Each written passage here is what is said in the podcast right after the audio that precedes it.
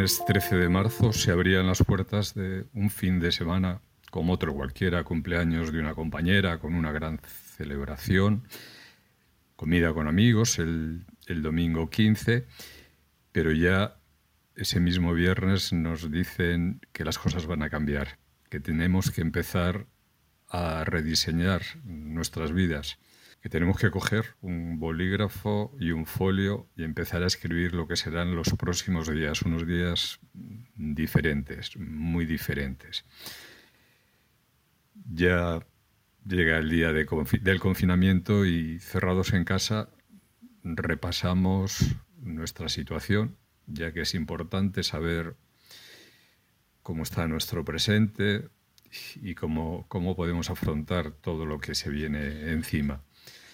A nivel laboral las cosas están bien. Mi mujer es funcionaria, profesora, va a tener complicaciones porque tendrá que dar clases online, algo a lo que no está acostumbrada. Yo también soy funcionario. El tema laboral, en principio, no va a ser eh, una pena añadida a la situación. A nivel familiar, nuestro hijo está fuera de casa, está lejos, en un país eh, lejano, en la India, y se está debatiendo entre volver a casa o quedarse, quedarse allí. Y el motivo que, que le retiene es importante, es, es, es, noble. Una amiga suya con la que está viajando a través del mundo eh, no puede salir de la India hacia su país y él prefiere no dejarla sola. Hay momentos eh, duros porque la embajada española eh, fleta un avión para, repatriar a todos los españoles que, están en la India y nosotros tenemos la esperanza de que pueda venir en ese avión. Finalmente él no viene porque, como he apuntado antes, eh, da mucho valor a la amistad y prefiere, prefiere quedarse este periodo acompañando a una persona que lo iba a pasar eh, sola en la India. A nivel familiar, el resto de la familia, pues utilizamos un tono muy, muy navideño, llamas, para ver cómo están y para desearles esencialmente lo mejor. Hay personas en la familia en, situación especial por la edad y porque la enfermedad puede ser cruel con, con, ellas y te preocupa. Y esas llamadas las vas eh, repitiendo mm, con una relativa frecuencia para saber de ellos. A nivel doméstico empiezas a descubrir cosas nuevas, como que tienes vecinos a los que no conocías, abres esa cortina que siempre estaba cerrada y te permite ver un aspecto de la calle, de la ciudad que nunca habías descubierto. Pensando en que vas a pasar mucho tiempo en casa, cambias los muebles de sitio porque parece que estás en, en un espacio diferente, ¿no? Los días eh, transcurren y te tienes que hacer al final un, programa. Un programa en el que rompes con muchas rutinas a diario. Antes de la crisis del coronavirus no lo hacíamos, salvo los fines de semana. Y ahora resulta que tenemos tiempo todos los días para desayunar sin prisas, mi mujer y yo, hablar, conversar, no tener un tiempo determinado porque algo nos exige el salir de casa. A continuación te planteas hacer una tabla de gimnasia, la acompañas con, música y sobre todo intentas mantenerte en forma porque ya desde el principio las cervicales y las lumbares eh, están empezando a sufrir la quietud de estar sentado demasiado tiempo.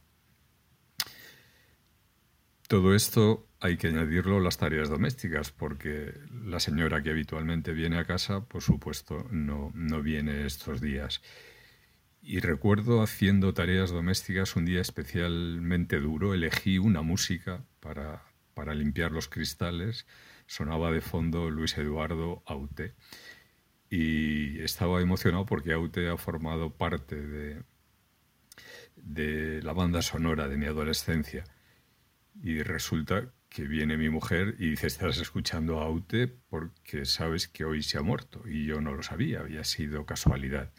Bueno, pues esa banda sonora de un trabajo de Aute que se, titulaba Templo, sonó durante toda la mañana en mi casa mientras yo realizaba las, las tareas domésticas. Inventamos también un momento del día que lo hacemos de forma excepcional, que es el vermú, eh, una figura que se presta a tomar un vermú, una cerveza, charlar, eh, valorar lo que se había hecho durante la mañana, qué íbamos a hacer el resto del día. Y ya antes del almuerzo venían las noticias, ese momento amargo, duro, de recuento de fallecidos, de contagiados, de falta de esperanza, que te hace cambiar terriblemente el estado anímico porque ves que no hay salida por ningún sitio, que los ancianos eh, mayores de 80 años en determinadas comunidades autónomas no permiten que, que, les ingresen en los hospitales, mueren en su casa.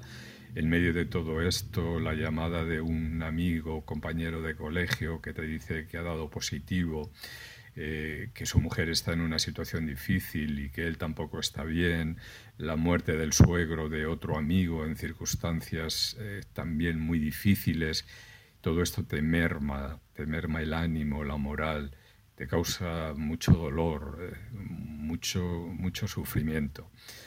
De tal manera que hay días que incluso el apetito te desaparece. llega la hora del almuerzo y no tienes ganas porque el estómago se te ha encogido, se, te ha vuelto muy pequeñito. La tarde se presenta con, otras expectativas diferentes, aparece la lectura y, a falta de, personas en tu vida de forma física, haces que entren a través de la lectura de forma fantástica, de forma irreal. Y bueno, pues ha habido dos lecturas importantes. Eh, la madre de Frankenstein y la novia gitana, que han llenado mi cabeza, mi salón eh, de personajes, eh, de situaciones que me han hecho viajar. Nos hemos desvirgado en el mundo Netflix y porque, bueno, había mucho tiempo y había que ver cosas y, y, en fin, nos dimos de alta en Netflix y también otra serie de personajes han estado todos estos días de confinamiento con nosotros, pues Tokio, Lisboa, el profesor, de la Casa de Papel, todos ellos, y han hecho eh, completar un paisaje de, situaciones y de personajes que han hecho que, nos hayamos evadido de vez en cuando y lo hayamos pasado, lo hayamos pasado bien. Los aplausos llegaban y salías y hemos descubierto vecinos. Ya habíamos descubierto a algún vecino que antes no teníamos constancia de ellos, dos niños de seis años, y, pero estos días se les, oía de manera especial. Recuerdo un domingo por la mañana que los padres eh, estaban haciendo gimnasia con ellos y hemos elaborado unos cartelitos que hemos pegado en, la ventana de nuestro salón que les animaba y les llamaba campeones por estar llevándolo también lo del confinamiento. Ellos nos respondieron por la tarde con otro cartel en el que nos daba las, las gracias, decía, gracias vecinos por, por los ánimos.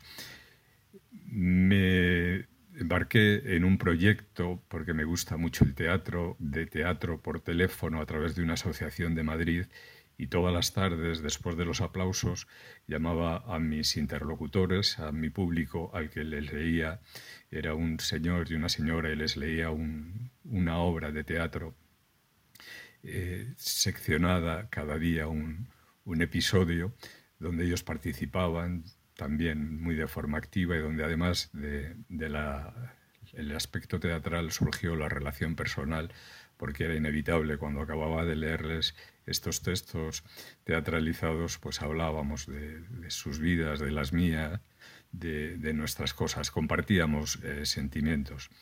Luego, de forma inexorable, cada día llegaba la noche y las noches eran difíciles porque eran momentos de reflexión.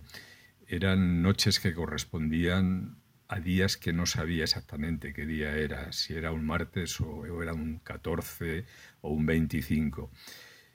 Pero la conclusión de esas noches que nos alentaba tanto a mi mujer como a mí era el pensar, eh, estamos bien, no hay a, nuestro alrededor nada que, nos perturbe, eh, vamos a seguir adelante.